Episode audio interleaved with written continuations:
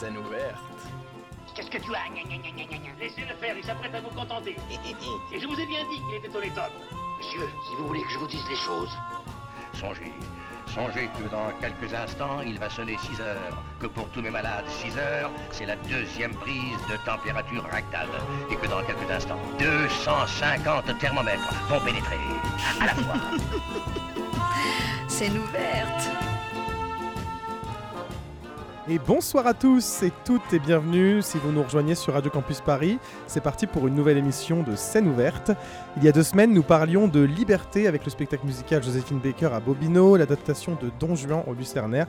Cette semaine, c'est une nouvelle thématique qui va nous intéresser avec de nouvelles interviews.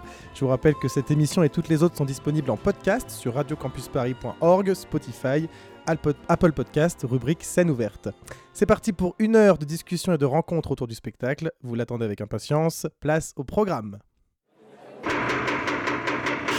En scène Scène ouverte. Yes, sir Au menu de scène ouverte, ce soir, Eleonore et moi-même recevons trois artistes du spectacle Smile, actuellement à la Nouvelle Ève, Nicolas Nebo, l'auteur et metteur en scène, ainsi qu'Ophélie Leman et Alexandre Fetroni, comédiennes et comédiens sur le spectacle. Ensuite, Claire sera de retour avec un tout nouveau format, oubliez les lectures illimitées et accueillez Vivante, une nouvelle chronique toujours autour de la lecture, mais cette fois-ci, Claire sera accompagnée de comédiens et comédiennes pour lire une œuvre en direct. Pour cette première, ce sera Quand viendra la vague de Alice Zénitaire, lu par Lily Emonino et Louis Astier. Ensuite, nous partirons à la rencontre de Prisca Demaré et de son seul en scène Coquelicot. Et enfin, nous clôturerons cette émission par le traditionnel rendez-vous au théâtre. Un vaste programme donc en une heure d'émission, mais ça va le faire, on a l'habitude. Et puis tout de suite, bien, accueillons l'équipe de Smile.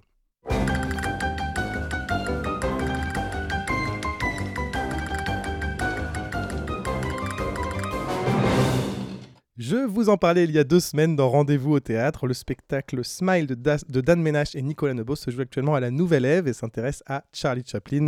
C'est construit comme un film muet, une situation assez simple, un rendez-vous dans un restaurant, un homme, une femme, un serveur, l'un est en retard, l'autre est, en attente. Tout est en noir et blanc, le résultat est assez bluffant. On croirait vraiment qu'un filtre noir et blanc a été mis sur nos yeux, le maquillage, les costumes, la scénographie, tout est travaillé dans le détail. Le travail du corps est important, la situation elle est cocasse, l'homme il est maladroit, les deux ils vont s'aimer, devoir se quitter, on va jouer autour de cette situation sur les points de vue, les quiproquos. Euh, le travail euh, du corps, je l'ai déjà dit, et puis, euh, puis c'est touchant, drôle, beau. Voilà, ça me fait sourire, c'est normal parce que ça s'appelle Smile. C'est une petite douceur, un câlin qui fait beaucoup de bien, et c'est à la Nouvelle Ève. Et ce soir, pour en parler, nous accueillons Nicolas Nebo. Bonsoir, Bonsoir. Nicolas. Euh, nous accueillons Ophélie Leman. Bonsoir Ophélie. Et nous Bonsoir. accueillons Alexandre Fetroni. Bonsoir. Bonsoir Alexandre. Alors déjà merci d'avoir accepté euh, mon invitation, Avec notre plaisir, invitation. merci à vous. Merci à vous. Pour cette interview, je suis accompagné d'Eléonore Bizabo. Bonsoir. Bonsoir. Alors ce spectacle, ce spectacle Smile, c'est donc une co-création entre toi Nicolas et Dan Ménage qui joue avec vous Alexandre et ça. Ophélie notamment euh, sur la scène. Alors je dis notamment parce que il y a deux distributions. Moi par exemple j'ai vu cette distribution là, mais toi Eleonore, Et moi, samedi, j'ai vu Grant Lorenz et Pauline Bression, respectivement dans le rôle de Charlie et de Etty. Exactement. Ouais. Alors Nicolas, comment t'es venu l'idée d'un spectacle autour de Charlie Chaplin? Est-ce que c'est une idée qui est venue de toi, de Dan Alors c'est une deux? idée qu'on a eue tous les deux. Euh, on souhaitait, le, le- le point de départ, c'était de vouloir raconter euh, un rendez-vous avec trois points de vue. Donc on voulait vraiment, c'est l'idée de départ. Euh, et, moi j'avais déjà écrit une comédie musicale sur Charlie Chaplin, qui est toujours dans les cartons. Et en réfléchissant avec Dan, on s'est dit que, que ce rendez-vous avec trois points de vue, on pouvait tout à fait, dans, dans, dans ce, dans ce cadre, y amener cette histoire qui, qui est assez euh, troublante, qui représente une demi-page dans la biographie de, de Charlie Chaplin, qui est ce rendez-vous manqué avec Etty Kelly. Euh, qui a marqué euh, Chaplin euh, pour la vie, puisque toute sa vie, il a, couru, il a cherché cette Etty Kelly qui, qui lui a dit non, qui a refusé de l'épouser. Et, et- ça l'a marqué, ça l'a, touché, et on a trouvé que, que, que ce point de départ était intéressant pour, pour raconter ce- ce- cet axe avec ces trois points de vue. Donc on a effectivement trois points de vue, le point de vue de la jeune fille, le point de vue du jeune homme, le point de vue du barman, qui est interprété par Dan. Et on a voulu également lier la forme au fond euh, et faire de, de- de cette petite pièce en noir et blanc euh, une sorte d'hommage, d'ode au cinéma muet. euh, même si euh, ça parle dans la pièce. Euh, et donc avoir trois axes, comme si la caméra changeait de changeait d'axe à chaque fois. Et puis avoir pas mal de codes du cinéma, la, la- la- la pellicule qui saute. Donc on a des retours en arrière, on a des avancées rapides, on a des ralentis. Euh, tu parlais tout à l'heure du travail du corps, donc effectivement, les, tous les comédiens, euh, que ce soit Alexandre, Grant, euh, Ophélie, Pauline, Dan, évidemment, se sont pliés à cet exercice qui n'est pas évident pour eux. C'est une pièce qui est, qui est très technique, même si ça ne se voit pas forcément quand, quand on la, la regarde. Mais effectivement, vu qu'il y a- il y, a beaucoup de de- d'accélérer, de, rembobiner, de marche arrière, etc. Techniquement, ça leur demande un gros effort et un gros travail et on, on est très très euh, content et reconnaissant de les avoir avec nous. Vous confirmez le travail technique euh, On confirme. Oui, on, oui, confirme. on- on ne peut que confirmer, oui. C'est- une pièce qui est, qui à la fois, c'est drôle parce qu'elle est pleine de poésie. Mhm. Elle pourrait paraître simple à faire parce qu'on s'amuse, on est à l'écoute. C'est une très jolie histoire. Et c'est vrai qu'en même temps, techniquement, elle est, euh, elle est dangereuse parce qu'on est sur un fil, que ce soit les ça. personnages ou nous. On doit tenir cette pièce de A à Z avec, comme disait Nico, des retours en arrière, des accélérés. On revit les scènes, mais d'un point de vue différent. Donc c'est vrai que c'est particulier, mais c'est tout ce qui fait aussi l'intérêt de ce principe narratif. Oui, et si, on, si je peux ajouter quelque chose, il y a aussi cette, euh, ce, risque, entre guillemets, ce beau danger de, de si je lance un bout de réplique parce que je sais pas, je, voilà, ça sort, euh, euh, je prends le risque de mettre tout le monde dedans, en fait. Il y a- il y, a aussi ce, ce truc-là où tous les soirs, on est euh, euh, tous les trois très à l'écoute et très ensemble et, et où on sait que pendant une heure et quart, c'est parti, quoi. Et moi, j'ai une question pour, pour toi, Nicolas. Donc, vous avez fait notamment les, adaptations françaises de comédies musicales au, au Théâtre Mogador. Je sais que Dan a aussi joué beaucoup au Théâtre Mogador. Et toi aussi, Alexandre, Oui. tu joues actuellement euh, au Théâtre Mogador, dans Le Roi Lion. Est-ce que c'est là que tout a commencé, que vous êtes rencontrés ou... Alors, effectivement, j'ai rencontré Dan sur Mamma Mia. Donc, j'ai fait l'adaptation des paroles des chansons de Mamma Mia euh, il y a quelques années, il y a 12 ans, je crois maintenant. Euh, et c'est là que j'ai rencontré Dan. Et avec Alexandre, on a travaillé bah, avec Alexandre et Dan sur La Belle et la Sur Bête. La Belle et la Bête. Exactement. On Donc Mogador est bien, euh, est bien à l'initiative. Ouais, et puis ça faisait un moment que, en, en tout cas, enfin, je- j'espère que c'est pareil pour Nico, mais qu'on se disait, tiens, on a envie de bosser ensemble sur quelque chose. Et c'est vrai que là, c'est l'occasion. Exactement. On a eu, on a eu des rendez-vous manqués. euh, pour plein de raisons, pour Ouais. des raisons de dispo, d'Alex, de voilà, et, et- C'est Et forcément la faute d'Alex. de planning, pas d'Alex. Et, et- et ce- et voilà, et là, ça, ça- on a réussi euh, à, à se rencontrer euh, sur, sur ce projet, donc j'en suis ravi. Et, Et- euh, Et, oui, et- et Dan aussi, du coup, tu l'as rencontré euh, là. euh, Dan, on s'est rencontrés sur La Belle et la Ah Bête non, oui, à aussi, l'époque. ça remonte aussi. Dan Ouais. faisait lumière sur La Ouais, Belle et la ça. Bête à Mogador. Ouais, donc tout ça. Ok. Euh, oh, euh, oui, Ole- Alexandre, moi je voulais savoir ce que donc tu interprètes le rôle de Charlie Chaplin Ouais, avec, avec, la particularité avec, Grant Lawrence. avec avec Grant Lawrence tout à fait tous les deux Euh, et vous avez la, par- la particularité La de nous montrer la hein. particularité de nous montrer ce je, suis- je suis pas réveillé mais il est tard pourtant la particularité de nous montrer ce personnage avec un visage inconnu puisque c'est avant qu'il soit connu alors comment on travaille un Charlie Chaplin qui n'est pas connu c'est Chaplin avant Chaplin. Moi, c'est vrai que ce qui m'a intéressé au-delà de ça, c'est j'ai j'ai regardé pas mal de petites vidéos de Chaplin. On s'en est aussi inspiré pour des moments du spectacle. Et c'est vrai que euh, je m'étais dit, tiens, comment moi je verrais ce Chaplin dont on n'a pas l'image d'avant Chaplin. Donc je me dis, ok, on sait que c'était un gros anxieux, on sait que c'était un grand timide. Euh, donc je me suis dit, tiens, je l'imagine bien euh, parce que c'est un peu ce qui représente un espèce d'artiste autiste rempli de talent. Euh, Chaplin, c'est ça. Et du coup, je me suis dit, tiens, quelles seraient les caractéristiques de ce type de personne?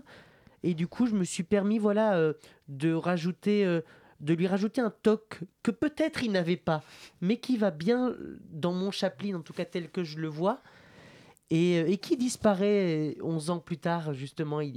C'est ça qui est intéressant aussi dans cette pièce, mais ouais, c'était la liberté de pouvoir incarner Chaplin sans l'incarner tel qu'on le connaît, entre guillemets, aujourd'hui. Et du coup est-ce que ça veut dire peut-être que Nicolas tu pourras répondre à cette question mais qu'il y a aussi deux interprétations différentes avec euh, Gr- Grant Grant c'est ça? Oui Grant Ouais. oui. Ah bah évidemment, chacun Ouais. pro- propose sa, sa vision et sa version de, de Chaplin. Alors, pour resituer, on est en 1910, en septembre 1910, à Londres. Et pour information, Chaplin est parti euh, fin septembre 1910 aux États-Unis. C'est là qu'il a commencé à devenir une star. D'abord, il est parti euh, à New York et puis il a traversé tout le pays pour aller au- sur la côte ouest à, à Hollywood qu'il a créé, qu'il a fondé.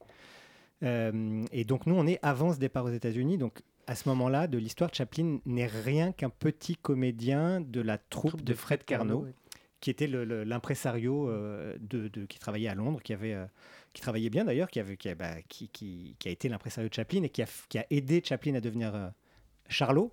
Mais, mais voilà, on est avant, avant qu'il devienne une star, avant qu'il parte pour les, pour la, pour l'Amérique. Euh, et et on, on- on- je ne veux pas trop en dire, mais, ce rendez-vous, euh, ce, ce qui se passe ce- sur la scène de la Nouvelle Ève, euh, c'est la raison pour laquelle il décide de partir. Mhm. Il hésite, mais c'est la raison pour laquelle il décide de partir aux États-Unis et donc de devenir Charlot.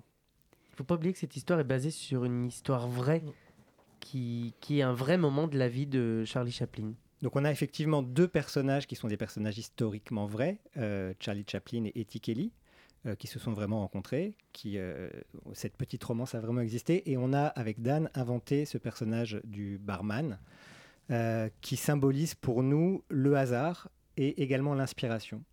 On voulait symboliser le fait que, Chaplin puisse devenir Charlot, et donc certains éléments de l'inspiration de, Chaplin, comme le chapeau, la canne, etc. Et on, l'a, voilà, on, a, a matérialisé ça dans le personnage du barman. Et, et donc toi, Ophélie, tu, joues donc euh, Etty Kelly, Mhm. dont finalement on ne connaît pas vraiment. Avec Pauline Bression. Pardon, Mm. avec Pauline Non, Bression, je je On Nico. oublie, on oublie. Non, non, non.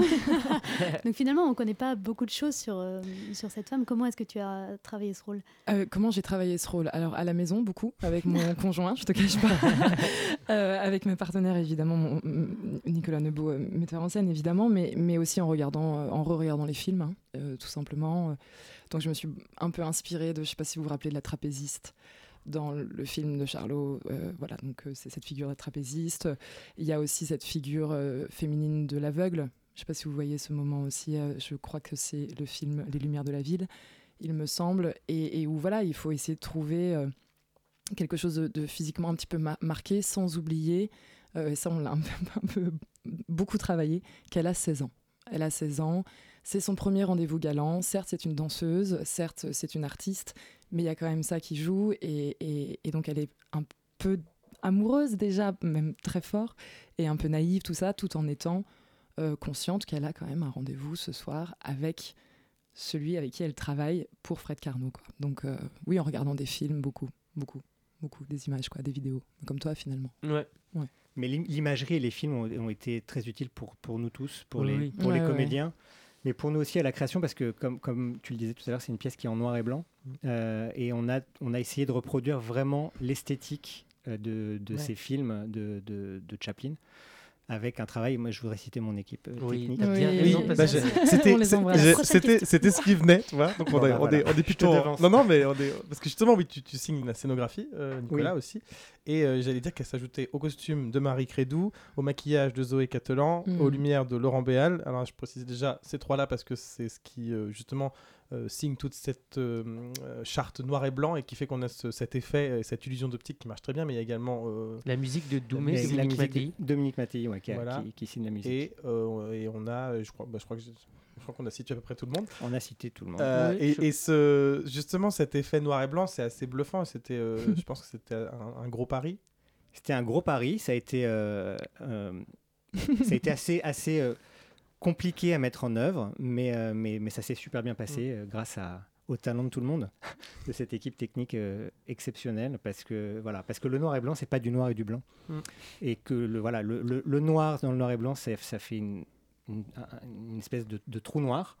Et le blanc, c'est une tache de lumière. Donc le noir et blanc, c'est euh, un dégradé de gris. Comme Mm. dirait Goldman, on est entre gris clair et gris foncé pendant, pendant, cette pièce. Et, et c'est vraiment un camailleux de gris qui va du, du clair au foncé, mais il n'y a absolument pas de... Enfin, il y a très peu de noir et très peu de blanc. Oui, c'est vrai qu'on a beaucoup, en y repensant, on a beaucoup de gris. C'est vrai. Exactement. Plus, que du noir et blanc, en fait, finalement. Ouais. Mais, mais c'est comme ça aussi à l'image, en fait. C'est comme ça à l'image, Mm. effectivement. Et moi, le soir où je suis venu, Ophélie, c'était ta première. euh, Oh waouh Eh oui. Déjà, bravo. Merci Euh, bravo. beaucoup, c'est gentil. Et euh, comment euh, s'est passée cette euh, reprise de rôle? Oh là là, euh, j'ai eu, j'ai eu un trac, mais un trac. C'était, euh, alors c'était évidemment, euh, j'ai des partenaires euh, au plateau et, et, euh, et évidemment une équipe. Euh, Enfin voilà, c'est des gens qui sont dévoués et, très présents. Et bon, ils savent déjà, donc je vais pas pas le redire, mais, heureusement, heureusement que, que, que j'étais très entourée. C'est toujours très impressionnant, quoi. c'est toujours très impressionnant de faire, euh, de faire sa première, de, n'avoir finalement euh, euh, que peu de dates et de se dire il faut que je sois là, j'ai un rendez-vous. euh, il faut... Donc ouais, non, non, Puis j'étais Là, pour le coup, tu as vraiment un rendez-vous. ah oui, j'avais Ah ouais. vraiment T'as- un t'as rendez-vous. trois- t'as trois fois le même rendez-vous. Mais oui, non, non, je me rappelle. euh, Enfin voilà, j'ai j'ai une sensation dans les coulisses encore très présente euh, des fois quand, quand, quand et, et je me suis dit, je, je ne me rappelle de rien. Je, je ne sais pas comment ça va se passer. je je m'accrochais à Alex et à, et à Dan comme une bernique à son rocher. C'était un peu- C'était à tel point qu'on avait. Je, je lui ai tellement. Bon, sans, sans voilà, mais. euh, on- je lui ai tellement tenu les mains, je sais pas si, si tu vois, mais il y a des moments où on se prend les mains avec, euh, avec Alex et tout, on n'avait plus de maquillage sur, les doigts. mains. Oh, tellement je m'accrochais à lui. donc voilà, donc ça c'est la petite anecdote euh, en La, off. couleur, mais, la euh, couleur a survenu Ouais, dans, ouais, dans le non, mais vraiment, ouais, c'est ça. Et du coup, voilà, bon, j'ai j'ai un peu euh, fait en sorte que ça ne se voit pas, évidemment. Mais, euh, mais c'est pour te, te montrer l'état Mm. de, de, tu vois, de d'adrénaline dans lequel j'étais. Mais ça s'est bien passé, je crois. Oui. On a bien Oui, travaillé. et puis elle a géré, nous, nous, faut pas oublier qu'on a mis du temps euh, à travailler ça, à être. à- Je, je ne sais même pas si aujourd'hui on peut dire qu'on est à l'aise. Parce que vraiment, quand, quand je disais qu'on est, on est, on est dans cette pièce, chaque personnage est sur un fil. Chaque chose qu'ils vont Mm. vivre euh, va être vitale pour eux. Exactement. Et c'est pareil pour nous, pour cette pièce. Si on si on n'est pas à l'écoute non-stop, c'est vrai qu'on risque de passer à côté de quelque chose. Et Mm. c'est vrai qu'à chaque fois qu'on joue, on a le même sentiment. Ah ouais. Euh, Mm. On joue un peu euh, notre vie et la vie des persos. Ouais, c'est très fort. hein. C'est vraiment très. Et en plus, trois fois. Ouais. Et en plus, trois, exactement, exact, mais, mais c'est exactement ça. Et il y a, il y a vraiment ce, oh, il y a une espèce de décharge là au début de, de c'est maintenant en fait, c'est maintenant et on y va et on tient, on tient jusqu'au bout quoi. Et puis nous, déjà, avec plein de filages, euh, et Ophélie a eu un peu moins de filage que nous. Non, non, elle a vraiment ça- assuré. Non, c'est gentil, merci beaucoup les gars, vous trop. Alors moi j'ai une question un petit peu particulière. Si vous étiez dans ce bar ce 13 septembre 1910, Mm. qu'est-ce que vous auriez dit à ces trois personnages? Oh waouh, Tic, tac, tic, tac. oh waouh. Ou est-ce qu'au Ah, contraire ah, vous aux n'auriez pas personnages qui nous concernent Non, je sais pas, ou- ça, c'est trois personnes dans, dans, dans le Dans bar. ce bar, T'as le droit de choisir un personnage si tu veux. Moi, je crois que je, que, que je dirais à Haïti euh, Je t'aimerai toute ma vie. Mm. Euh, je crois qu'à Charlie, je lui dirais euh, Derrière la tristesse, il y a un énorme bonheur. Et au barman, euh, reste fidèle à toi-même. c'est beau ce que tu fais. Il a Ah, pris l'exercice au sérieux. Ah ouais. hein. Ah bah, Ah. C'est compliqué de passer après toi. Attends. Moi, j'ai envie de leur dire tous les soirs, à chaque fois que je suis dans la salle, j'ai envie de leur dire. J'ai envie de dire à Eti, dis oui, comme, Ouais. comme dans Mamma Mia. Mm. J'ai envie, j'ai envie de lui dire ça, dis oui, parce que si ça se trouve, euh, même s'il part pas, il deviendra quand même Chaplin. Mm. Donc euh, c'est quand même, c'est une belle histoire, mais c'est quand même, c'est quand même euh, triste. C'est, Mm, c'est très triste, c'est- ouais. Cette, cette issue, le fait que le fait qu'elle lui dise non, qu'elle euh, voilà. Mais j'ai envie, j'ai, envie de ça. Tous les soirs, j'ai Mm. envie de changer la fin et de leur dire, mais ce soir dites oui les gars. Ouais. Moi, je sais pas. Je, je dirais, je pense que je dirais merci au barman. Parce qu'il déploie quand même des trésors de virtuosité et d'ingéniosité pour qu'elle reste. Euh, donc, je pense que je lui dirais merci. Je dirais euh, aimez-vous à et à Charlie.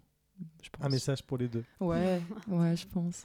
Je pense. Et alors, euh, cette nouvelle Ève, c'est j'ai l'impression que c'est aussi un peu l'emplacement euh, idéal pour ce spectacle. euh, enfin, Alors, c'est, je, je tiens à lui rendre hommage parce que c'est une idée de Fanny Jourdan, notre productrice. Mm. Quand on lui a fait une lecture de cette pièce, elle a tout de suite eu cette idée, elle a, elle a tout de suite pensé à la Nouvelle Ève. Euh, c'est une pièce qui se passe donc dans, dans un bar. Et elle a trouvé que ce serait intéressant de, de jouer la mise en abîme du spectateur et que le spectateur puisse regarder cette pièce en étant aussi assis dans, une, dans un bar. Enfin là, c'est un, c'est en un tout cabaret. cas, assis à table. Exactement. Et euh, effectivement, je pense que l'expérience, on, est, on est plus dans, on- dans l'expérience que dans le fait de regarder une pièce de théâtre euh, Mm. de manière traditionnelle. Et je pense que ça joue, que les, que, Mm. que les spectateurs sont contents. En tout cas, on nous en parle beaucoup de ce lieu, de, cette- de la Nouvelle Ève. Alors nous, on est ravis d'être là-bas, hein. ça se passe super bien. Mm. On est très bien accueillis. euh, le, le- le plateau est, est beau, ça nous permet des- Oui. des- de, de faire de- des- prouesses techniques aussi euh, un petit peu intéressantes parce qu'on a un sol euh, Un sol lumineux. ouais. Euh, je ne veux pas dire ce qui se passe à la fin, mais ça nous aide pas mal Mais sur il y a la un fin. sol lumineux. Voilà. Et, Si vous voulez savoir pourquoi, venez à la nouvelle Ève. Et nous, on est, enfin voilà, c'est Fanny qui a eu cette idée. Effectivement, la nouvelle Ève joue un rôle à part entière dans la Mm. pièce.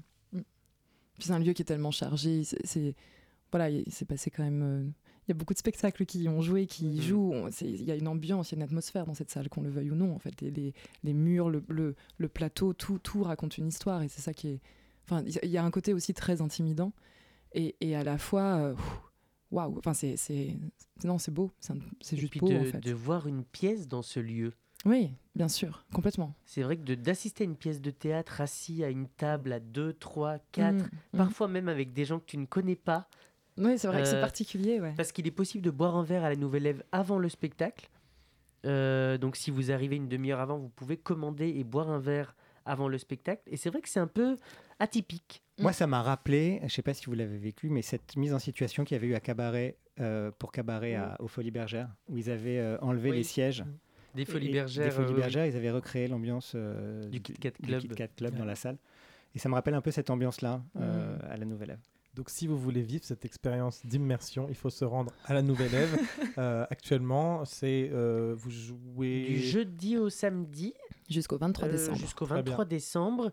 Et puis on espère euh, continuer encore longtemps et longtemps. Ouais. Super. Bah, merci à vous trois. Merci, d'avoir beaucoup, accepté merci, cette à vous. Merci bien. Euh, tout de suite, une petite pause musicale dans le thème, vous allez voir, on- et on se retrouve juste après pour le nouveau format de Claire, Vivante.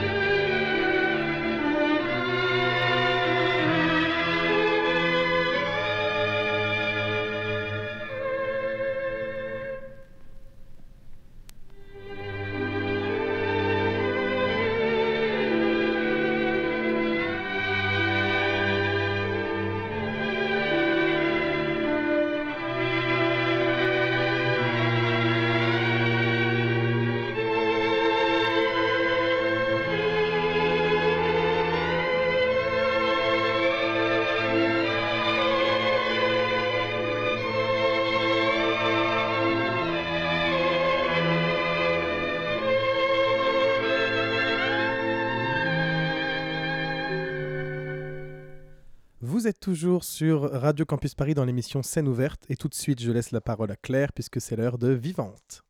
She packs her things and she leaves at dawn alone and she heads out north for home. Moi, j'ai grandi avec une kyrielle de femmes qui étaient juste là pour se faire euh, épouser, enlever, assassiner parfois. C'est une actrice qui, qui existe très fort sur la scène et euh, qui vit, euh, qui est un peu en révolte contre le quotidien. Je voudrais bien que les gens transpirent juste en lisant euh, ce que j'écris. J'ai pas vraiment de projet formel, mais j'ai des projets climatiques. Ce qui est vrai, c'est seulement qu'il faut se créer, créer, et c'est alors seulement qu'on se trouve. Est-ce que les existences que j'avais envie de vivre, elles étaient impossibles pour moi parce que j'étais née femme? Les femmes n'avaient pas d'histoire. On la chantait même. Pourtant, des histoires, il y en a. Des centaines, des milliers, qu'on écoute, qu'on entend. Qui raconte ces histoires? Que racontent ces histoires? On a dit que les femmes étaient hors du monde, on la chantait même. Pourtant, le monde, elles y vivent, les femmes, elles y travaillent, elles y créent, elles y meurent. Qui sont-elles, ces femmes? Où sont-elles dans le monde? On a dit que les femmes étaient ignorées, on la chantait même. Pourtant, elles sont là, les femmes, vibrantes, exultantes, hurlantes. Nous vous proposons aujourd'hui de mettre en lumière des femmes, racontant leurs histoires, leur monde, de vous faire connaître des dramaturges contemporaines qui disent les peurs, les alliances, les élans. Connaissons notre force, découvrons-nous des milliers. Bienvenue dans Vivante, bienvenue dans Quand viendra la vague d'Alice Zénitaire. Le monde qui nous parvient sous forme euh, chaotique, dans lequel il est très difficile de déceler des lignes de narration, c'est des fragments, on a du mal à, en ressaisir le sens. À partir du moment où on arrive à le mettre en récit, même si ce sont des récits multiples et fragmentés, etc., euh, ça, donne l'illusion pendant un temps, peut-être pas de contrôler le chaos, mais que le chaos a du sens. Cette voix, c'est la voix d'Alice Zéniter. Vous la connaissez sûrement pour son roman aux multiples prix L'art de perdre, ou peut-être l'avez-vous vu jouer au théâtre du Rond-Point dans un texte écrit et mis en scène par elle-même Je suis une fille sans histoire. Romancière, essayiste, traductrice, scénariste, Alice Zéniter est aussi dramaturge. En 2019, elle écrit la pièce Quand viendra la vague. C'est la fin du monde. Matteo et Laetitia sont seuls sur leur île, au milieu d'une mer infinie qui ne cesse de monter. Tout le monde ne pourra pas survivre. Alors, comment vit-on la fin du monde? Comment accueillir ceux qui ont tout perdu? Quand viendra la vague nous convie à un superbe naufrage où tout ce qu'il nous reste à faire, c'est de sombrer en beauté.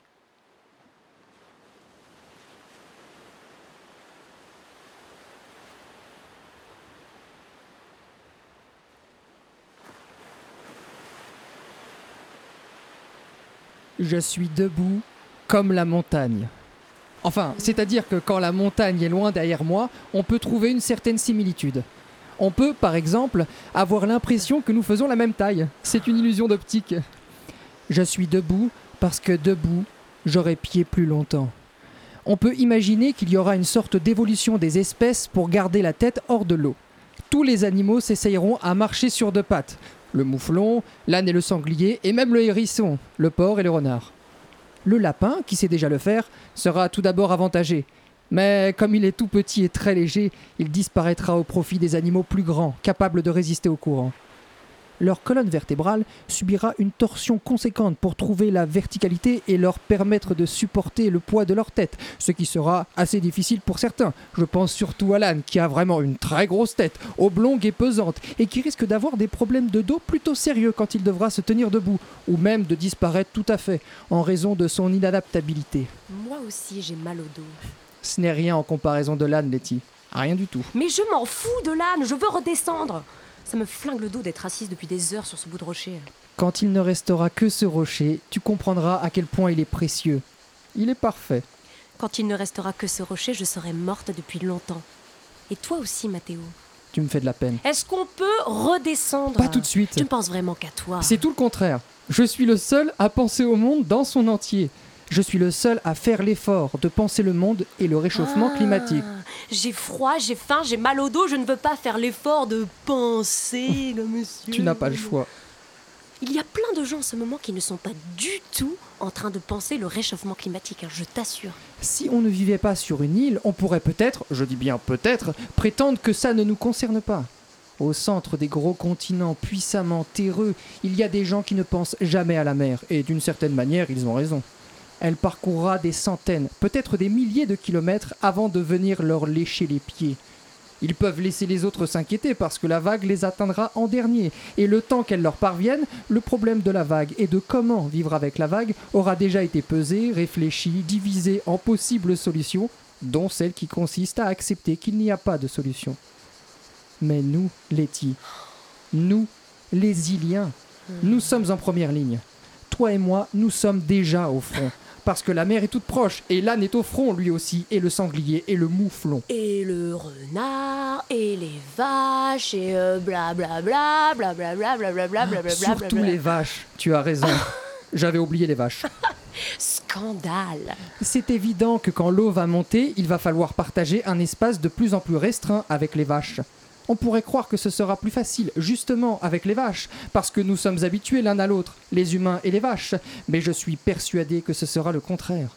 Les vaches ont perdu à notre égard la politesse élémentaire qu'on montre aux inconnus. Les vaches se comportent, tu as remarqué sur la route quand on est arrivé, comme des adolescentes rebelles et boudeuses, et nous, en face, comme des parents déboussolés. Enfin, voyons, faites un effort, soyez gentils. Elles traversent lentement, tellement lentement, elles le font exprès. Elles se couchent même devant les voitures en tournant lentement vers nous leurs yeux blasés d'adolescentes qui demandent Et alors, qu'est-ce que tu vas faire? Et en réalité, on ne peut rien faire parce que ce sont des adolescentes impolies qui pèsent plus d'une demi-tonne. Et là, je ne parle même pas des taureaux. Des adolescentes dotées d'une sacrée paire de cornes. Et quand on sera coincés presque les uns sur les autres en haut de la montagne, je ne crois pas que les vaches nous rendront la vie facile. Non, ça m'étonnerait. Je n'ai pas du tout envie de partager le sommet de la montagne avec les vaches. Pourquoi? Elles meuglent trop fort Je ne veux pas qu'elles viennent faire ça tout près de mon oreille. On pourrait essayer de les garder à l'écart. Si on entoure le petit bois de barrière, par exemple, mais il faudrait qu'on se mette au travail. Ou on pourrait les laisser se noyer quand viendra la vague. On n'est pas du tout sûr que ce sera une vague. Moi, j'aime bien dire que ça en sera une parce que je trouve ça beau, mais ce sera peut-être une lente montée clapotante. Mm. Et si c'est le cas, ça laissera le temps aux vaches de grimper progressivement jusqu'à nous. C'est pour ça qu'il faut qu'on reconstruise la bergerie et qu'on remonte les murets effondrés, parce que tout le monde risque d'avoir le temps de venir jusqu'à nous et on ne pourra pas partager avec tout le monde. Donc Donc il faudra qu'on puisse défendre notre maison et notre bout de sommet le temps de choisir. Ah, J'aime pas quand tu parles comme ça. Pourquoi? Une catastrophe se produit et, et nous, nous, on choisit qui survit. Tu trouves ça normal, toi? Je trouve ça réaliste. C'est un jeu réaliste. Moi, je laisserai tout le monde venir. C'est n'importe quoi, tu as déjà dit que tu voudrais abandonner les vaches. Et les humains Je laisserai tous les humains venir. tu ne me crois pas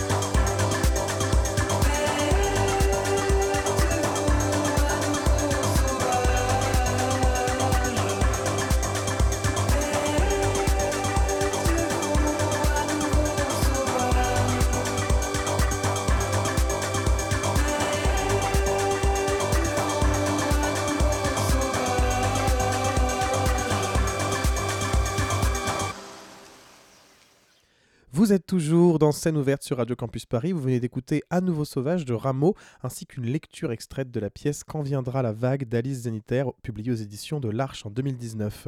Louis Astier lisait le rôle de Matteo et Lily Emonino lisait le rôle de Laetitia. Vous pourrez retrouver Lily Aimonino sur les planches dans un spectacle que nous avions reçu l'année dernière, Madrigal Festin, avec Ariane Sartel. Elles joueront en Gironde en novembre, à Belin-Belier le dimanche 20 novembre et à Codéran et Senon les 23 et 24 novembre dans le cadre des concerts tôt. Et vous pourrez retrouver Louis Astier bientôt sur les planches. Stay tuned.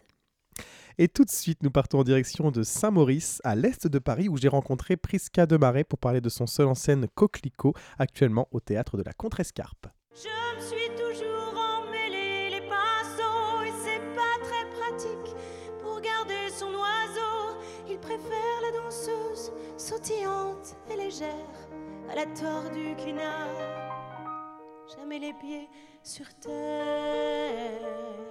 Bonjour Prisca. Bonjour. Euh, merci euh, d'avoir accepté mon invitation et de m'accueillir ici euh, dans ton studio Plume, Eh ben, c'est un plaisir. au milieu de, de la verdure et, et- et Et d'une des petite oiseaux. araignée qui te regarde. Il y a une grosse araignée qui me regarde, mais on va pas la regarder. Mais on, on va faire comme si elle n'était pas là. Mais il y a des oiseaux, plein d'oiseaux, le studio Voilà. plume. Euh, Donc moi, j'ai découvert euh, Coquelicot jeudi soir au théâtre de la Contrescarpe. Oui. Euh, bon, toi, Prisca, on ne te présente plus. Euh, moi, je t'avais découvert dans Oliver Twist. Je t'avais trouvé extraordinaire. Après, j'ai vu des vidéos de Cats.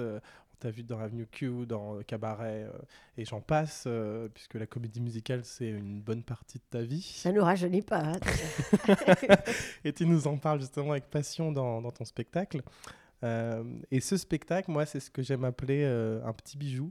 Oh, Euh, parce que c'est beau, c'est tendre, c'est drôle, c'est rythmé, c'est impressionnant vocalement. C'est euh, Moi, j'ai eu l'impression pendant 1h15 d'être euh, dans, mon- dans un salon, dans ton salon, ici, voilà, un peu comme si on était là, et, et je discutais avec toi. Il y, a- il y a des réactions qui m'ont échappé parfois. J'adore. Mais ça, c'est génial parce que Ah oui. j'ai. alors, j'adore dire, il y a Trevor Nunn, le Sir Trevor Nunn, le, le metteur en scène de Cats, de, des Misérables, de Sunset Boulevard, qui est venu voir, qui comprend pas bien le français. Et euh, il est venu voir le spectacle et il m'a dit à la fin euh, J'ai rien compris, mais j'ai tout compris. Et. euh, tu arrives à, à débloquer le public français. Et, et ça, c'est gros compliment parce qu'en Angleterre, c'est vrai qu'il me dit dès la première chanson, les gens seraient fous. Et là, c'est très sage. Et, et pour y aller, j'y vais, ben, je m'assois sur les gens, je m'allonge sur les gens, et je les titille un peu. Et après, c'est vrai que je, je rentre dedans parce que pour moi, c'est un échange. Et j'aime bien que ce soit simple comme ça, que ce soit quand tu... c'est le plus beau compliment que tu puisses me faire. J'avais l'impression d'être dans ton Bah salon. ouais. Et je pense que c'est la plupart des spectateurs qui sont dans cet état-là. En plus, tu nous parles de, de confiance en soi, tu nous parles de, de croire en ses rêves, de, de vivre euh, pour nous. euh, et de, ouais, de, une- enfin, on sent que la salle est réceptive et que c'est un spectacle fédérateur et, et en même temps on rit. Qu'est-ce qu'on rit aussi dans ce spectacle? Tant Il y a- y plein de... de T'enchaînes les, les, les transformations vocales, les ruptures comiques. euh, C'est entrecoupé avec des chansons de comédie musicale euh, qu'on connaît pour la plupart et qui sont parfois des, des monuments. Euh, Enfin, il y a, y, a tout- y a tout un univers dans ce spectacle. Euh, et justement, tu parlais de la première chanson Ouais. en anglais, donc c'est Don't Rain My Parade Ouais. de Funny Girl. C'est ton fil rouge un peu, euh, cette chanson qui parle euh, de tout ça, de, de s'amuser, de, de vibrer sur scène, de de- d'y aller. Et, et justement, bah, jeudi soir, tu nous as fait vibrer tous, toute la salle. Génial. Et, Ça, c'est génial. Et tu nous as embarqué à tes côtés une, une armée de coquelicots euh, qui a, qui a- semé euh, toutes ces petites graines. Je pense que on a tous compris une chose ce soir-là, c'est que notre vie, elle est à nous et, euh, et à nous seuls. Et c'est vraiment le message que tu nous as, que tu nous as fait passer. C'est Et- long à entendre ça, mais, mais, euh, mais oui. Bah ouais. bah oui. bah Parce oui. que c'est le message que tu, que tu délivres dans ce spectacle. Et on sent l'évolution du public qui, se, qui part avec toi au fur et à mesure. C'est-à-dire qu'au début, on est dans un spectacle, on se dit, bon, bah, ça va être euh, un, un one-woman show, allez, on, on va se Ça va marrer, euh, sympathique. ça va être sympa. Et puis au fur et à mesure, euh, le message arrive et, euh, et les, gens, les gens répondent. Tu découvres qu'il y a une coach, euh, une coach de vie dans ta salle. Euh, tous, ça, euh, c'est pas toujours. Non, oui. Mais, Mais, tout, euh, je veux dire, tout, non, mais les choses, se, les choses se relient et, et on sent que le, le spectateur part avec toi. Il y a une bascule à un moment. Ouais. c'est ce qu'on m'a fait réaliser jeudi. Bah, moi, je l'ai écrit comme ça, mais j'aime bien quand on me le fait réaliser. J'aime bien quand les gens me disent Mais dis donc, à un moment, il y a une bascule dans le spectacle. Et du coup, je le redécouvre. Et c'est. euh, je dis souvent, euh, je, c'est, on va, on va se mettre tout nu et on va se découvrir, mais euh, du coup, c'est moi qui commence comme ça, parce que sinon, je peux pas le faire. euh, je peux pas vous dire, allez, euh, on y va, on plonge, si moi je le fais pas d'abord. Donc au début, c'est un peu, euh, c'est de la rigolade, c'est mes, mes petites anecdotes et machin et tout ça. Et mine de rien, ça emmène vers, euh, ok, allez, maintenant on va parler sérieux. Sauf qu'on va parler sérieux, on va toujours continuer à rire tout en Bien parlant sûr. sérieux. Mais euh, t'as pas vu venir qu'autour, il y a un petit truc qui s'est un peu comme une petite toile d'araignée. Comme celle qui nous regarde Celle qui actuellement. nous regarde. Mais euh, euh, c'est- il y a un petit truc qui s'est tissé et il n'y a plus qu'à tirer les ficelles après. faut y aller, quoi. On y va, allez. Et alors, le coquelicot, tu en parles dans le spectacle, mais est-ce que tu peux nous en parler un petit peu euh, de... Pourquoi coquelicot du- Pourquoi coquelicot? Faut venir voir le spectacle pour savoir pourquoi Voilà, coquelicot. bah oui, je sais, c'est pour ça. mais bah, alors, que- qu'est-ce que tu peux nous dire du, du coquelicot? Quand même, c'est pas, pas anodin euh, ce choix, euh, déjà, sans, sans en dévoiler trop. C'est ma, ma fleur préférée depuis, euh, depuis très très longtemps, sans avoir jamais réalisé pourquoi. Parce que c'est quand même un, petit truc, c'est un- c'est une tache de couleur dans un champ de blé jaune. C'est une des phrases que je préfère dans le spectacle. Mais de qui est ce spectacle? Mais c'est de moi. Non, Finalement, j'adore ce que j'écris. Quand je dis ça, ça fait un peu, oui, j'ai- j'aime, Ah, j'aime ce que j'écris. Voilà. Coquelicot, c'est vraiment, c'est cette fleur qui reste elle-même au milieu de, de, de tous les autres qui essayent de se ressembler. Voilà. Et, euh, et c'est arrête d'essayer d'être autre chose que ce que tu es. Et il y a un côté hyper fragile chez le coquelicot, et pourtant un côté hyper solide parce que c'est. euh, c'est euh, J'ai pas envie de dire c'est une mauvaise herbe, c'est une herbe folle. C'est une herbe folle qui pousse là où elle a envie. Et, euh, et on, dirait de la soie froissée, ces petits pétales. Et, et pourtant, on les voit de super loin parce que ça capte la lumière du soleil, ça, ça la renvoie, c'est fou, ça, ça fait vraiment... euh, voilà, donc c'est vraiment la fleur qui pour moi cor- euh, correspond le plus à deviens qui tu es, sois toi-même. Contrairement à une rose qu'on a complètement formatée, qu'on a... hum, qui est ce que les gens rêvent d'avoir, qui transmet des messages, qui est, euh, tu veux transmettre un message euh, euh, d'amitié, tu mets une rose blanche, d'amour, tu mets une rose rouge, et tu as cette fleur toute droite. euh, Avec des épines. avec des Qu'on a coupées pour qu'elle soit mieux. qu'on a coupé pour pouvoir la et la garder le plus longtemps Mm. possible. Et quand tu as une fleur coupée que tu gardes le plus longtemps possible, tu as quand même la mort dans un vase en face Mm. de toi. C'est Alors que le coquelicot, quand on le coupe, ah, il meurt tout de Ouais. suite. Il se laisse pas couper. C'est ça. C'est je je ne me laisserai pas euh, être ce que je ne suis pas. Je préfère mourir. C'est ça le, le message du petit et du coup, ça fait le lien avec cette première chanson que tu démarres en anglais, euh, Don't Train on a Parade, que, Oui. euh, qui est une chanson qui j'ai l'impression aussi qui est importante pour toi. Oh, je Je- l'adore. ouais. J'adore cette chanson, j'adore cette comédie musicale. Et c'est le. C'est tout ce personnage justement qui arrive à un moment où les femmes n'ont pas tellement leur place euh, sur scène en 1912 et euh, et j'adore ce moment dans, le- dans le film où elle, euh, avec Barbara Streisand, où, on la rejette parce qu'elle n'est pas assez belle. Parce qu'il faut qu'une femme soit avec des longues jambes, avec un joli nez, avec un joli visage. Streisand a quand même été jetée plein de fois parce qu'elle n'était pas assez belle. Mon Dieu, ils avaient quoi dans le regard? C'était et on disait qu'elle n'était pas assez belle. Et, et, et aujourd'hui, c'est le culte de la beauté, c'est Ah le ouais. culte de la rose. Ça ne tient pas. Alors que mon petit coquelicot, il coule, il, il fait, des- il, fait ce qu'il veut, ce qu'il peut, et il est bien. Et, Et alors, le coquelicot, on l'a sur scène parce qu'on a une- un costume euh, qu'a fait Sylvain Rigaud. Sylvain Rigaud, que j'adore. Qui, euh, qui, qui représente beaucoup de choses, ce costume, euh, mais notamment, euh, on, on voit le coquelicot, Ouais. euh, on voit.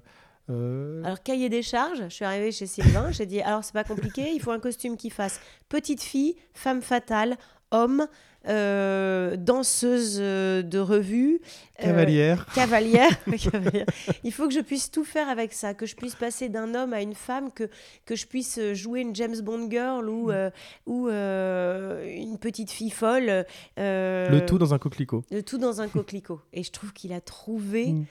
Un truc qui est à la fois sportswear et sensuel, euh, qui, est, euh, qui me permet euh, de mettre.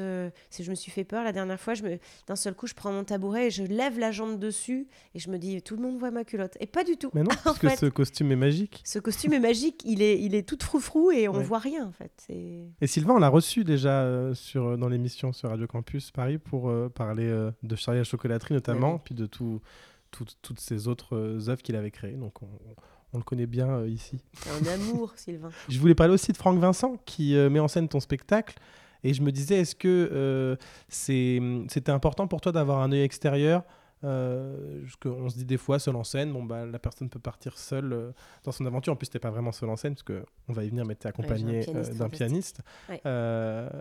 Est-ce que c'était important là d'avoir quelqu'un qui te, qui te guidait euh, dans ce travail? C'était obligatoire. Euh, dans le premier que j'ai fait, euh, j'ai été mise en scène par Papy, qui est un metteur en scène de, qui fait beaucoup d'impro et qui travaille beaucoup en impro. En plus, moi j'adore ça, l'impro c'est vraiment mon dada. Et cette fois-ci, j'ai j'ai vraiment souhaité avoir un, act- un directeur d'acteur, être dans le juste. Parce qu'en impro, on peut vite tomber dans le cabotinage. Et sur un texte, ça sonne très faux. Euh, parce que comme je dis dans le spectacle, tout est écrit. Donc oui, euh, sur un texte, surtout quand on parle au public, ça peut sonner très très vite faux.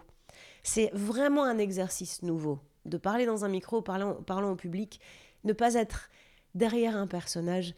Ça peut très très vite. euh, euh, c'est super euh, délicat. Et j'ai pris Franck d'abord parce que c'est un, un ami et que j'admire énormément l'artiste. Et je me suis dit, j'ai besoin de quelqu'un qui soit pas seulement garde-fou, qui puisse me driver dans la justesse. Je voulais justement arriver à ce que tu m'as dit au début. On a l'impression d'être dans ton salon et de parler et que ce soit pas plus euh, joué que ce qu'on est en train de faire là, parce que là, j'ai pas de texte et qu'on oublie qu'il y a un texte et que ce soit simplement, ben, on, on discute. Tiens, je- on- vous êtes rentré là, c'est chouette parce que j'avais envie de vous raconter des trucs. Mais ça, ça demande un travail de dingue. Et puis, euh, on a travaillé chaque personnage, chaque gestuel. Euh, J'ai micro-main, c'est un choix euh, par rapport au son. Et euh, pour permettre euh, euh, d'aller aborder des, des, des moments chuchotés. Euh, donc, il fallait que le micro soit là tout le temps. Donc, comment on gère ça? Ça a été un régal. Et euh, oh, que j'aime cet homme. On parlait de, du, du pianiste, donc ils sont deux, Ouais. Stan Kramer et euh, Shai. Euh, Est-ce que la, la, la création, je suppose que tu l'as fait, alors peut-être avec les deux, avec l'un des deux? On a commencé les lectures avec Shai. Mhm. Et euh, on a continué parce que Shai a été euh, indispo parce que c'est ça, c'est pour ça aussi qu'ils sont deux. C'est que Tu t'entoures de monstres sacrés. j'ai pris. Ouais, c'est ça. Non, mais t'as vu le Forcément, truc. ils sont, il faut en avoir plusieurs parce qu'ils n'ont ils ont pas les, toutes les dispos du monde. J'ai deux monstres sacrés, c'est-à-dire que j'ai le chef d'orchestre, auteur-compositeur d'Oliver Twist Mhm. et des liaisons dangereuses parce que ça, euh, Shai a écrit euh, une comédie musicale incroyable qui sont les liaisons dangereuses. C'est une bombe. Le jour où on trouve un producteur pour ça, c'est une bombe. Ouais, S'il est là, s'il nous écoute, le producteur. Oui, cela dit, j'ai besoin aussi d'un producteur pour Coquelicot, voilà. Et, euh, mais ça coûte beaucoup moins cher. Et c'est un petit bijou qui est tout prêt, voilà. voilà. Et, euh, et, et, C'est dit. Et Stan Kramer, qui, est, euh, qui a été chef d'orchestre, euh, on se connaît sur Cabaret où il était euh, chef d'orchestre remplaçant. Et, il était comme moi, en fait. Il était swing orchestre, ch- swing chef d'orchestre. Et maintenant, quoi, après, il a été chef d'orchestre de, de toutes les plus grandes comédies musicales de Mogador Mm. pendant des années. Stan, c'est le pianiste classique, euh, précis. euh, c'est la, la précision, c'est lui qui a monté toute la partition, qui a, hum, qui a euh, vraiment précisé. euh, on, a, on a cherché ensemble parce qu'il y a beaucoup de moments où la, la musique vient sur le, sur le texte. Et c'est précis au millimètre. Et donc, c'est avec lui qu'on a travaillé cette précision-là. Il a fait toute l'ouverture du spectacle en juin et juillet. Et Shai a rebasculé sur la première date de tournée à l'île-dieu. Là, en ce moment, vous êtes au théâtre de la Contrescarpe. Ouais. Euh, c'est un théâtre que tu connais déjà, parce qu'il me semble que tu y as joué avec joué, euh, pendant euh, ce temps, pendant ce temps, Simone Veil. C'est un théâtre qui, qui fonctionne super bien pour ce spectacle, parce qu'on a l'impression d'être dans un, un petit écrin. euh, J'adore ce petit théâtre et pour l'instant il n'est pas encore plein euh, et on, on- Mais ça va venir. avec notre petite autoproduction sans aucune publicité euh, Coquelicot Production. Coquelicot, Produ- Coquelicot Production sans aucune publicité on s'en sort pas mal du tout parce que Là, ça a été une petite salle, mais parce que c'était les vacances. Mais normalement, on est. euh, Oui, et une salle qui était peut-être petite, mais qui était là en tout cas. C'est Enfin, génial. euh, C'est toujours. Alors, ça, c'est. ouais. Par contre, c'est dément. Mon rêve, quand même, ce serait d'arriver, euh, tu vois, dans un 200, 300. Bien sûr. Et avoir. euh, parce que j'ai pas des pianistes, j'ai des chefs d'orchestre. Donc, le but, c'est d'un jour avoir deux, trois, quatre musiciens derrière dans une grande salle. Parce que euh, les grandes scènes, c'est mon dada. C'est mon truc. Et j'ai, en plus, comme je vais dans la salle et que j'embête les gens et que. euh, venir, voilà. Oui, j'en ai fait les frais, moi, j'étais premier rang. euh. Mais c'est pas, il y a rien de méchant. non, il n'y a rien de méchant. C'est que non, du vraiment, gentil non. et c'est beaucoup de, beaucoup de, bien, Oui. de bienveillance. On va rien dire parce qu'il faut que, il faut que les gens découvrent. faut qu'ils viennent. Euh, donc ils peuvent venir euh, tous les jeudis. Alors, en ce Là, moment, ce c'est les moment. jeudis. Alors, l'idéal, si ça vous tente de venir, et surtout, n'hésitez pas, soyez tentés, laissez-vous surprendre. Euh, sur le site de la Contrescarpe, les dates sont toujours mises à jour. Mm. Et sinon, sur mes réseaux aussi, les, les dates sont toujours mises à jour. Mais là, pour euh, le mois de novembre, euh, on reprend le. Il y a encore le 10 et le 24, il n'y a Mm. pas le 17. D'accord. Et ensuite, il y a une petite pause et on reprend le 15 décembre, tous les jeudis à 19h. Ok. Et le 10 et le 24, c'est jeudi à 19h aussi. Très bien. Et Et ensuite on va prolonger en janvier. Mmh. On est en train de voir avec la Contrescarpe, mais a priori ce sera ça. Parce qu'on cherche un développeur, on cherche... euh, pour l'instant, pour faire vivre Coquelicot au niveau auquel on est, on, on s'en sort très bien même, on est content. Mais pour viser l'orchestre, Pour viser l'orchestre, et comme je dis tous les soirs au public, euh, ce soir vous étiez encore plus fantastique qu'à l'Olympia, mais bientôt à l'Olympia. Et je, je suis sûre que ce spectacle va grandir parce que le message, euh, j'ai envie qu'il passe à plus de gens possible, vraiment au plus de gens possible. Parce que c'est pas seulement pour faire rire. J'aime bien dire, c'est un spectacle qui fait rire pour faire réfléchir. Voilà. Et puis c'est un style un peu euh, nouveau aussi parce que euh, il n'y a pas beaucoup de, de seuls en scène euh, musicaux comme ça où il y a du chant euh, qui soit pas euh, pour faire rigoler le chant. C'est du vrai chant, c'est du vrai chant à- à- au niveau de comédie musicale. on est dans du, dans du théâtre musical, seul en scène. Il y a un mélange de, de plein d'univers qui, euh, qui fait rire, qui fait, rire, qui pleurer, qui, qui émeut, et, euh, et on ne sait pas trop où le caser. Mm. C'est ça qui fait peur, alors que euh, euh, bah, c'est ça qui est riche. Bien, euh, merci beaucoup de m'avoir parlé de ton joli coquelicot. Merci beaucoup Thibaut. One shot, one gunshot, and bam! Merci à Prisca de Marais pour cette belle interview. Tout de suite, c'est l'heure de notre rendez-vous au théâtre. J'aimerais aller au théâtre, mais je sais pas quoi voir. Ça tombe bien, c'est l'heure de rendez-vous au théâtre. Rendez-vous au théâtre Tous les 15 jours, on vous partage nos coups de cœur. Rendez-vous, rendez-vous au théâtre. Alors la semaine dernière, j'ai assisté au spectacle événement du théâtre des Béliers et pour cause, les poupées persanes. C'est un véritable coup de cœur. Tout y est. Euh, le texte, les artistes, la scénographie, la mise en scène, tout est d'une intelligence folle et on en prend plein les yeux et plein le cœur. C'est une intrigue familiale sur fond de racines, de religion, comme on peut les voir chez Wajdi Mouawad. Ici, c'est Aïda Asgarzadeh qui signe le texte. Elle est également sur scène. La mise en scène est de Régis Vallée et on retrouve Kamel Isker, Aziz Kabouche, Toufan Manoucheri et euh, Sylvain Massot et Ariane Mourier sur scène. C'est vraiment un très très beau spectacle avec de belles valeurs. Rien n'est gratuit, rien n'est caricatural. J'ai beaucoup ri également. Euh, chaque comédien comédienne interprète plusieurs rôles. Ils sont tous euh, très bien dessinés. Ça va à une vitesse effrénée. On passe d'un personnage à l'autre, d'un lieu à l'autre en quelques secondes quelques secondes et ça marche. C'est au Théâtre des Béliers, tous les soirs du mardi au samedi à 20h et, le 15h, et à 15h le dimanche. Euh, Il y a des places à 10 euros pour les moins de 26 ans directement sur place ou au téléphone le jour même. C'est prolongé jusqu'en janvier 2023 et ça s'appelle Les Poupées Persanes. Et moi, je viens vous parler de Je venais voir la mer. Mhm. Alors, la, la semaine dernière, Thibaut et moi avons assisté à la sortie de résidence de cette pièce. Voilà, à peine installés, nous voilà embarqués dans le récit de cet homme sans nom. Il se tient immobile sur le seuil d'une maison alors que la pluie tombe. Il s'adresse à une femme qu'il a connue, qu'il a aimée, mais qu'il ne peut plus tutoyer. Pourtant, il a besoin de se livrer.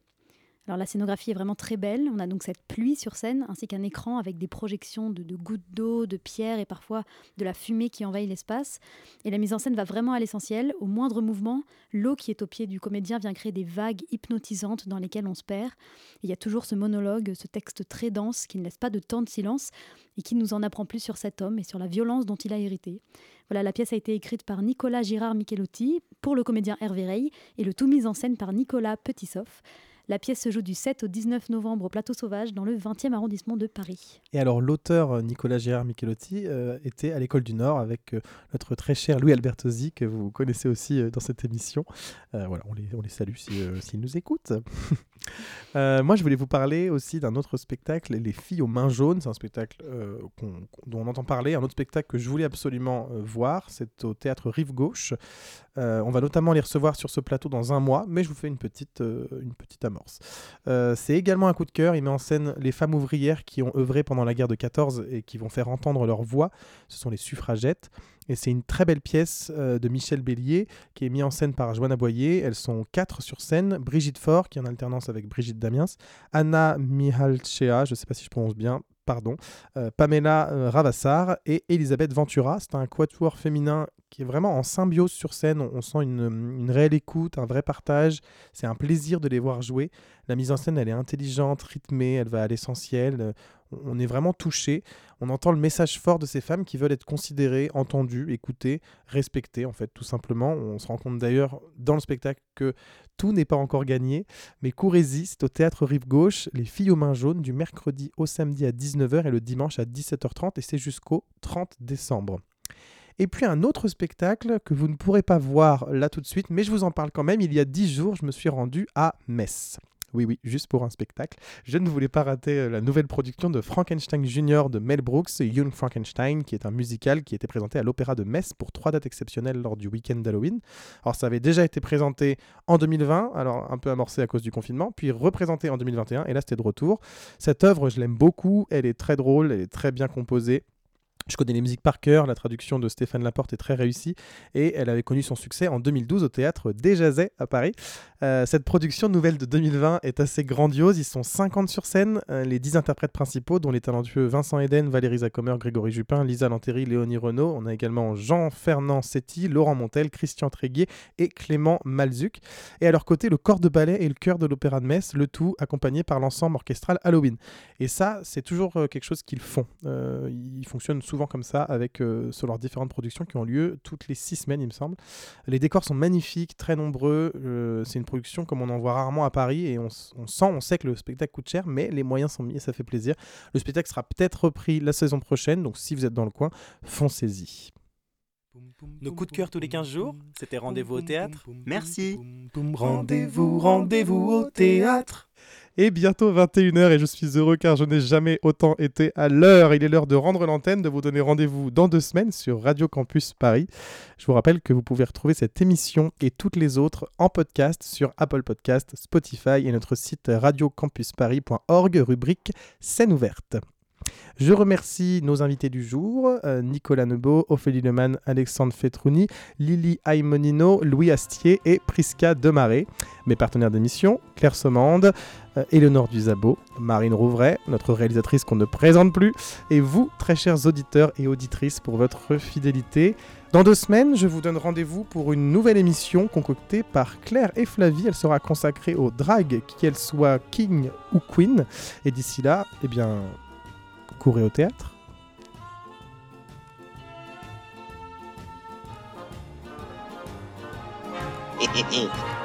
Scène ouverte. Qu'est-ce que tu as gna, gna, gna, gna, gna, gna? Laissez-le faire, il s'apprête à vous contenter. Et je vous ai bien dit qu'il était honnête homme. Monsieur, si vous voulez que je vous dise les choses. Songez, songez que dans quelques instants, il va sonner 6 heures, que pour tous mes malades, 6 heures, c'est la deuxième prise de température rectale, et que dans quelques instants, 250 thermomètres vont pénétrer à la fois. Scène ouverte.